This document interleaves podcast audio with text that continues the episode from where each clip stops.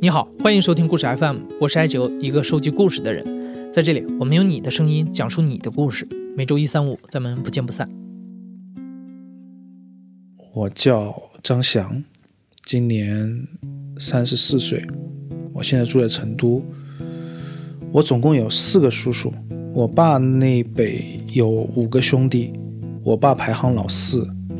我大叔很早，十四岁就离开家去了煤矿。工作为了贴补家用，然后我二叔和三叔去当兵了。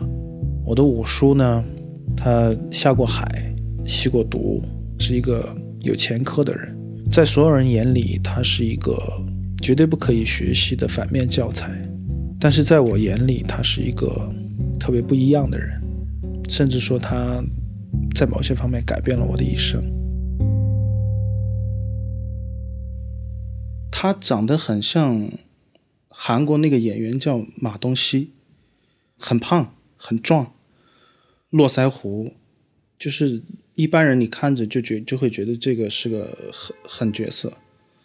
在我很小很小的时候，他跟我们住住在一起，但那个时候已经是他嗯已经坐过牢了，因为他第一次坐牢的时候是在七八年，我听我奶奶讲过，他小时候是是因为。他没读书嘛，那个时候文革，大叔去煤矿了，二叔和三叔都当兵去了，然后我爸下乡了，当知青，这几件事情就几乎就是在一两年之内发生的。我奶奶就觉得家里面已经就没有儿子了，他就得留一个在身边。那一两年没没上没上课，学校是完全停课的那种状态。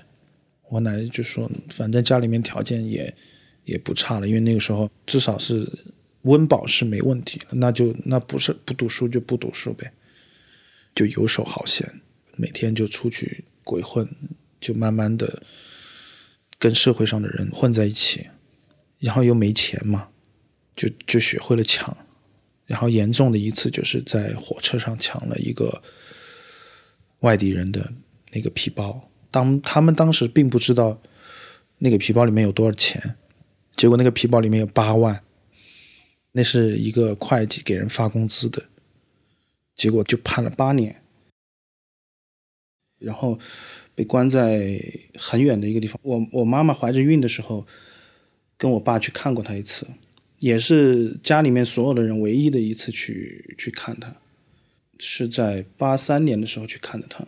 但是就因为那次事情，因为是很热的夏天，然后我妈妈后来还流产了，是个我应该叫姐姐，然后八四年才重新要的我，我是八五年出生的，所以她其实对我们对我父母都都挺感激的。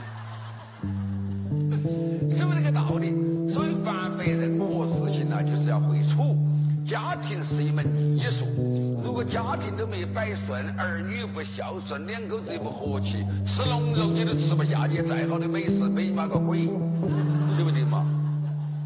大家开开心心炒点泡菜，炖两坨豆腐乳，开嘴白饭。张翔出生后没多久，五叔就出狱了。那时候，张翔爸爸妈妈、奶奶还有五叔一起住在工厂大院的房子里。在张翔的记忆中，五叔的房门长期关着，人也不落家，回家也是半夜才进门。但张翔觉得五叔离他一点也不远。后来是上幼儿园，然后那天我印象特别深，因为幼儿园的应该是大班了，被一个胖子欺负了。然后他把他不是只欺负我一个人，他是学校里面的那种小霸王。他尿尿，因为我们中午不是会睡午觉嘛，他尿尿尿到所有所有同学床上。我回来不是衣服湿了吗？又是冬天，他就直接放下碗筷，然后就就冲出去了，一会儿就回来，然后就说没事了，以后不会有这种事情发生，然后接着吃饭，很淡定的。很多年以后，我想起这件事情，在跟我爸妈回忆的时候，他就说当时是冲到人家家里面，把把人家就大呵呵斥了一顿，然后吓得因为他在整个院子里面的给人的印象就是那种犯罪分子，大家都怕他。他当时给我的感觉就是他会帮助家里面的人。上小学了的话，差不多就是每年过年的时候他会回来，然后给家里面买很多很多各种各样的吃的，就没见过了。因为那个时候他在。呃，广州、深圳做生意，准确的说应该是走私，应该是那个录像带啊、磁带啊这些的声音。因为那两年我印象为什么特别深？因为我在小学二三年级我就听过 Beyond 的歌了。二三年级差不多也就是九九三九四年，那个时候我们班里的同学还在听儿歌，但是我就能听。Beyond 啊，然后我印象特别深的是，我还有一一卷，呃，Michael Jackson 的那个磁带，所以他给我那个时候他给我的感觉是特别酷，然后他会给奶奶买很多新衣服，还有鞋子，但是比较搞笑的是，很多衣服鞋子尺码都不对，都穿不上，但是他很有孝心，就是别人都会问他嘛。都会问，就是他一个这样一样一个人，他回来干嘛？他都说，他说我我回来看我妈呀。所以每年在我上小学的时候，每年他是家里的那年夜饭，他是从来不会不会缺席的。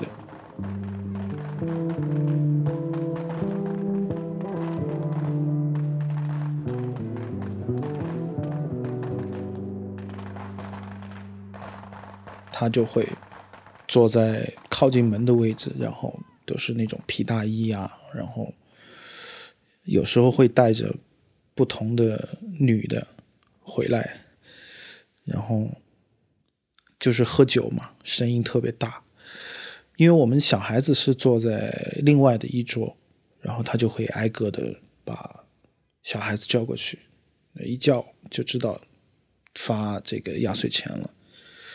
一般都是他来起头，而且一定是家里面最阔的一个。那个时候，比如说大叔、二叔、三叔都是五块、十块就顶天了，他都是发一百。其他的几个叔叔，像大叔、二叔，他们会把钱包的非常的好，装在红包里面，就挨个的一人一个好。我五叔就会拿一叠钱出来，放在手里面。让你给他拜年，然后要祝他发大财，然后就给一张。他对我是很特别，就是他会让我把卷子给他看，有一张一百的，一百分他就多给五十。为了有时候为了给多给我一点他看九十八分差一点下次加油，这次就算了，又给五十。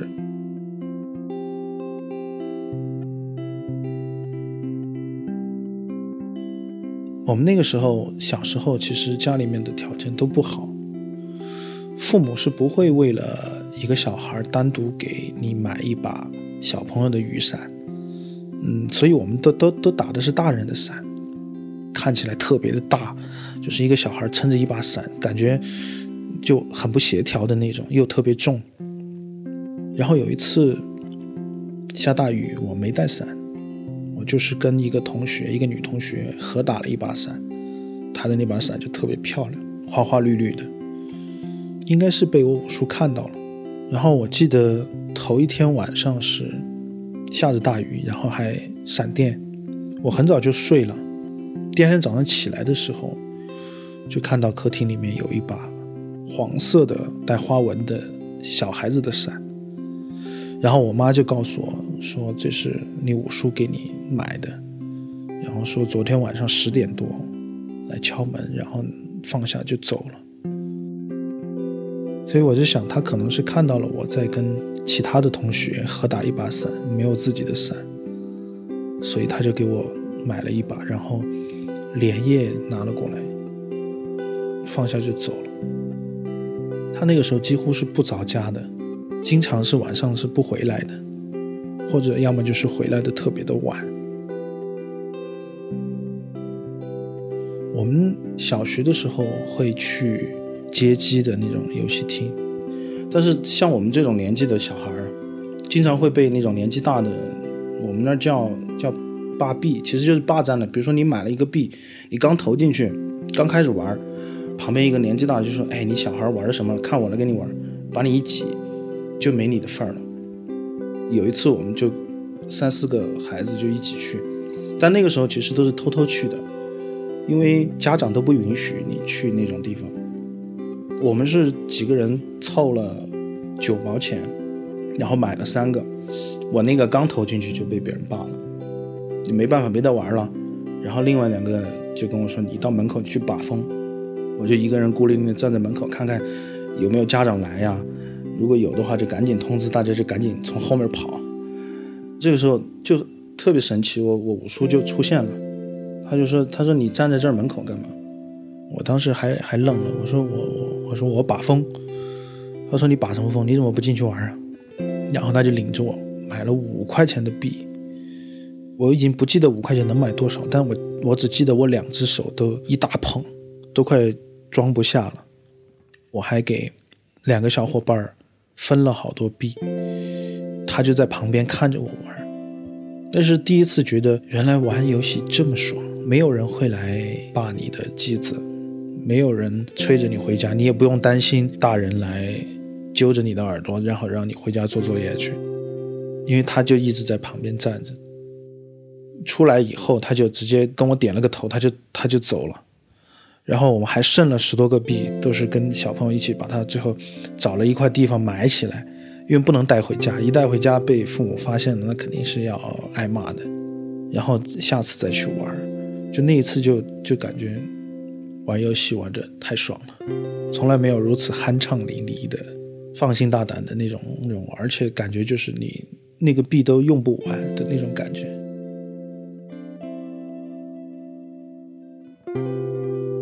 但五叔的生活没有就此安稳下来，下海做了两年生意，回来在街头游荡了几年之后，他还是走上了以前的路。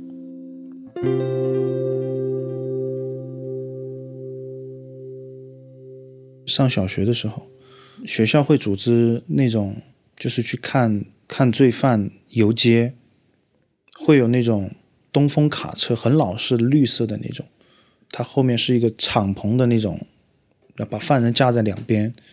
车子开得很慢，然后车上会挂一些白色的横幅，就类似于“坦白从宽，抗拒从严”这种。我也不知道为什么会会叫学生去看，类似于就是说你们这是一种反面教材，不可以学习。然后那些军人吧，把他们压下来，在一个广场上面，就会有人念那个他的判决书，谁谁谁。因为什么盗窃罪被判处多少年有期徒刑？然后谁谁谁因为抢劫罪，我当时听到他名字的时候，只是有一点觉得，哎，好像耳熟。是后来他们会在那个广场上重新列队，我才看到他。但是我看到他以后，我当时并不相信，我只是觉得很久没见到他了，不知道去了哪里。然后回到小区以后，就会有各种人在你背后说，但其实他在你背后说，其实你你反而听得到他在说什么，然后就议论。你看，就是他的五叔又被判了多少年，一定要强调那个“又”字给你听。然后有有小朋友在跟我玩，就会拉着那个小朋友走，就说别跟他玩，他家里面有有这个犯罪分子什么的。那个时候的感觉才会特别的强烈，就是，但是不懂为什么会这样子，因为太小了，只是记得有这个事情。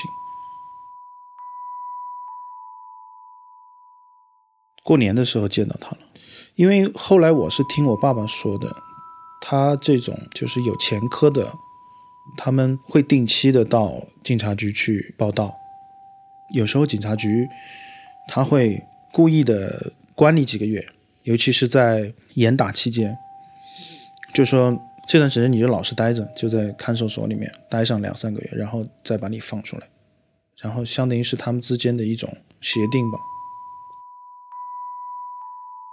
就这样，五叔成了看守所的常客，有的时候是因为严打，有的时候是因为他又抢了劫。每次犯案，五叔都有几个同伙，他们是文革期间和五叔一起在院子里混大的那辈人。有一次，因为一个弟兄缺钱，他们就抢了一个出租车司机，结果弟兄被抓。虽然五叔跑了，可没过两天他就自首了，被关了半年。张翔上初中之后，五叔就搬了出去。那时候偶尔在街上碰到五叔，总是五叔走在最前面，后面有几个人跟着。之后的几年，一家人各自经历着生活中的变故。张翔渐渐发现，再遇见五叔，他都只是一个人。张翔觉得五叔年纪大了，他可能也想有一些改变，只是已经没有回头路可以走了。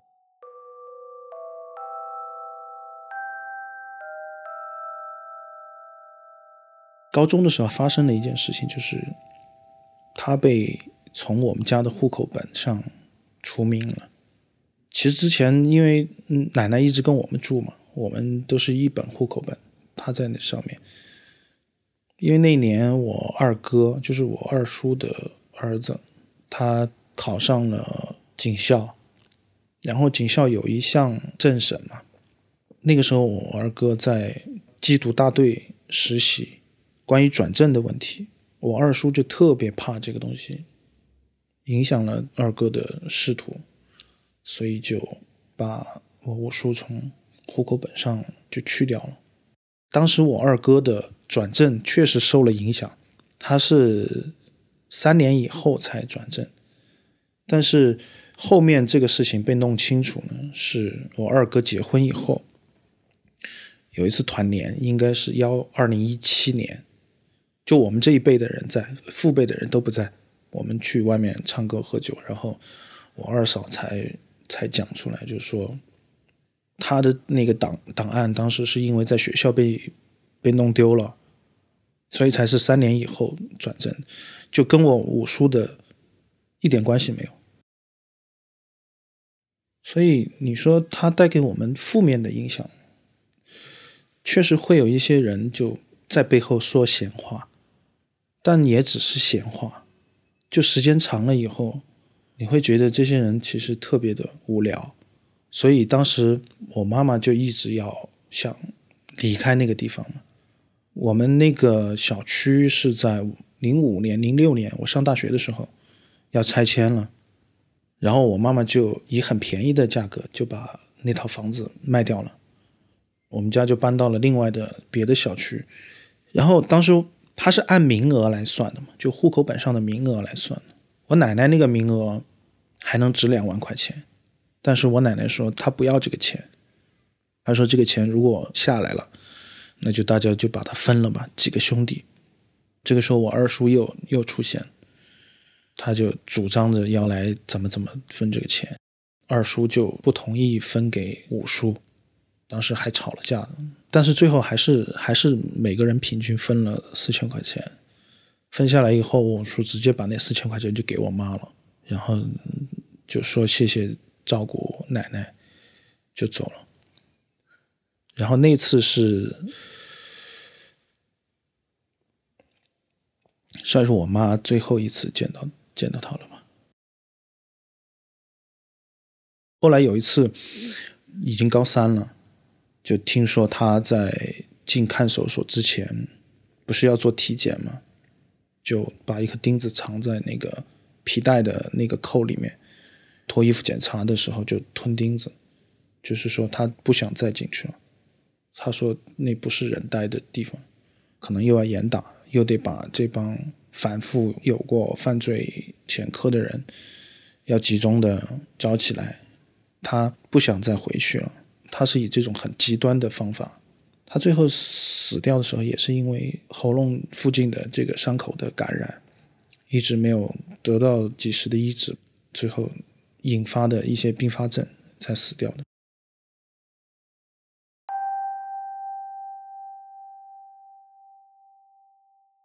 一二年的时候，我我当时结婚嘛，我当时还专门找我父母，就打电话给他们，就希望能够，希望我五叔也能来，但是得到的结果是没有找到人，就没有没有能够联系得上，因为我们从来没有他的电话。以前是他会定期的出现在我们周围，比如说看一下奶奶，或者是呃，回一趟家过年吃饭啊什么的。但是从我上大学开始的话，就你只能偶尔在街上能够碰到一下他，他也是很匆匆的打个招呼就走了。所以我结婚的时候他是没有能来。一三年的时候，他是一三年死的，他当时已经病重，是因为喉结的一个感染，导致就是已经讲不出话来了，然后全身的整个身体机能都都下降，已经在医院里面躺着了。当时他的老婆有联系我们，但是也没因为也没有电话，就找到了社区。社区有给我我爸爸打电话，但是回不去，因为我我的老婆怀孕了，已经临近预产期。我父母一直在成都帮忙照顾我老婆，因为我我那个时候是工作特别忙的时候，所以就让我二叔去的。我孩子出生以后。我父母就抽空回去了一趟，本来以为是呃有个有个墓碑安葬啊什么的，结果回去以后，我二叔说的是他没去，就他压根儿都没去。后来火化完以后，把一部分的骨灰给到我二叔，他说他直接扔了。他住的那个地方，那个小区门前就有一条那个小河沟。他说就扔在里面了。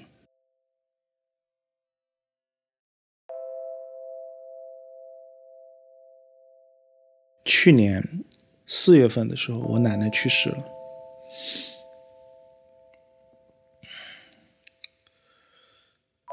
我奶奶从幺七年开始，二零一七年开始，她就已经有点分不清楚谁是谁了。我回家去看她。他会把我认成五叔，但那时候五叔其实已经不在了。他，他就会拉着我的手跟我说：“你又回来看我，你别给我买东西了，你自己够不够吃啊？”他还说：“你那背上的那个伤疤好了没有？”我不知道我五叔身上有什么伤疤，但是可能奶奶记得。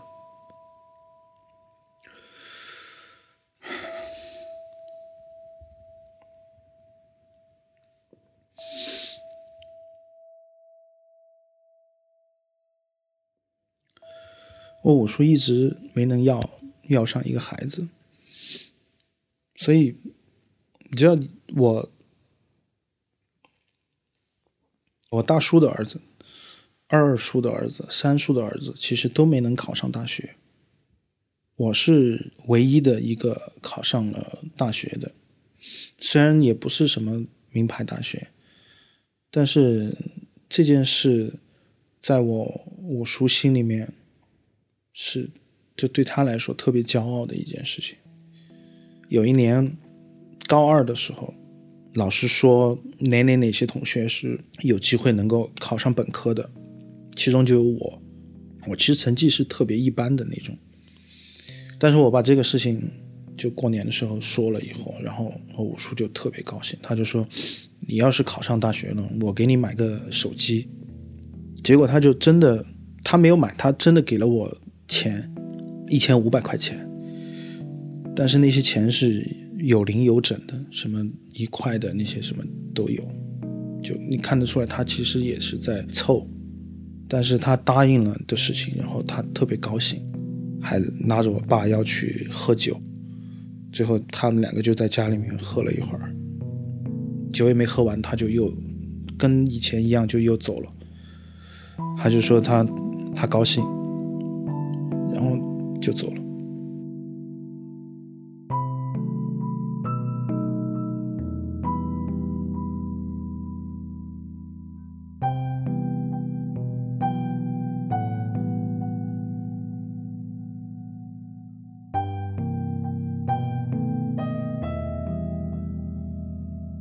录完节目的那个深夜，张翔跟我们说，聊完以后，他突然觉得很释然。他们家不会像以前一样吃团年饭了，因为奶奶去世之后，几个叔叔就失去了坐在一起的理由。张翔准备去找一找五叔的老婆，虽然不一定能找到，但他想试试看。他还想给五叔买块墓地，立个碑，跟奶奶葬在一个墓园里。你现在正在收听的是《亲历者自述》的声音节目《故事 FM》，我是主播艾哲。本期节目由林峰制作，声音设计彭涵。感谢你的收听，咱们下期再见。